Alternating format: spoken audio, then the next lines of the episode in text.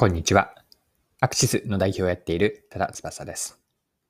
今回のテーマは戦略です。ラーメン二郎を取り上げて、マーケティングの観点も入れながら、戦略に学べることを掘り下げていきます。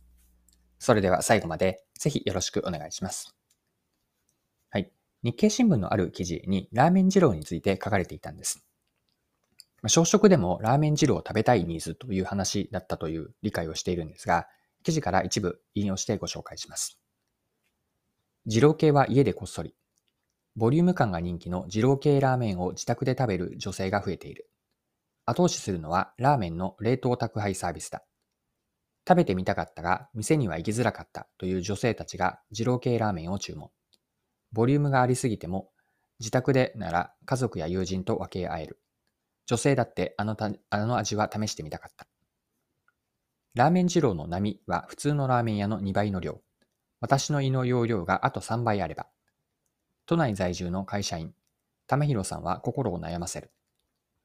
こってり、がっつりのラーメンにはまっているが、悩みは小食なことだ。二郎インスパイア系と呼ばれるラーメン店には足を運ぶが、二郎本店には行けていない。安くたくさん食べさせたいという思いで作られた二郎で、残すなんてとてもできない。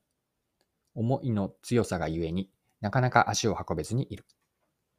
はい。以上が日経の2022年6月3日の記事からの引用でした。ラーメン二郎に行きたくても行けない先ほどの方のような人の受け皿になっているのが宅配サービスのようです。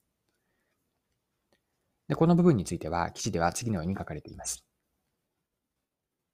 天平さんのような女性の受け皿となっているのが新型コロナ禍で急速に利用を伸ばした冷凍ラーメンの通販サイトだ。お取り寄せラーメン大手のタクメン .com によると、2021年の女性利用者からの注文で最も多かったのは二郎系。購入数は前年比6割増の22,571食に急進し、2位の醤油系、かっこ13,471食。3位の魚介系、6,573食を大きく突き放す。はい、ここまでが記事です。はい。では、ここまでの話から戦略の観点で掘り下げていきたいんですが、まず、事業についてですね、まあ、事業の戦略というのを、えっ、ー、と、これは個人的な、まあ、自分の解釈にはなるんですが、事業の戦略とは何かについて、ここまでの話から掘り下げていきましょう。ジロを食べたいという人の中には、先ほどの記事であったような小食の人もいて、日経の記事で書かれていたように、ラーメン二郎はこうしたお客さんをいわば取りこぼしているんです。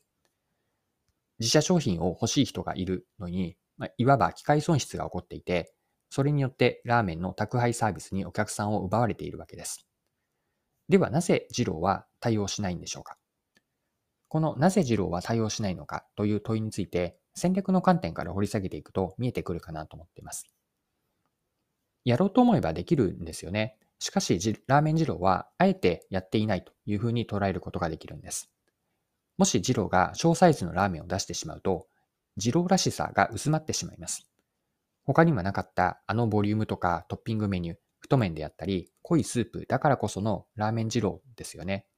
で、あえて全ての人に対応していないところにラーメン二郎の戦略があるんです。で、ここで改めて戦略とは何かに立ち戻りたいんですが、一言で表現をすれば、戦略とは目的を達成するためのやることとやらないことの決め事なんです。ポイントは今、やることとやらないことと言ったんですが、ポイントは後者のやらないことにやらないあります。やらないことをまず決めて、残ったやることに貴重なリソースを注力します。この意味で戦略を作るのは、やらないことを決めるためと言ってもいいくらいなんです。ラーメン二郎に話をつなげると、二郎はやらないことを明確にしています。やらないことがはっきりはっきりしているから、これぞ二郎というラーメンを提供することができます。たとえ一部のお客さんを取りこぼしたとしても、自分たちらしさを貫き、独自の提供価値や世界観を作っていく。これがラーメン二郎から戦略の観点で学べることです。はい。そろそろクロージングです。今回はラーメン二郎を取り上げて学べることについて見てきました。ま、最後に戦略の部分ですね。戦略の本質とは何かというところ、振り返ってまとめておきましょう。ま戦略とは一言で表現すれば、目的を達成するためのやることとやらないことの決め事です。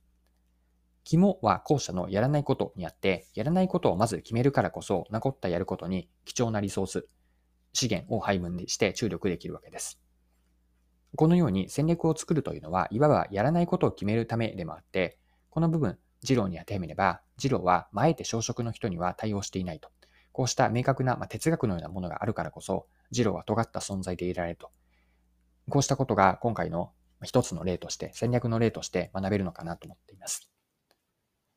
はい。今回も貴重なお時間を使って最後までお付き合いいただきありがとうございました。それでは今日も素敵な一日にしていきましょう。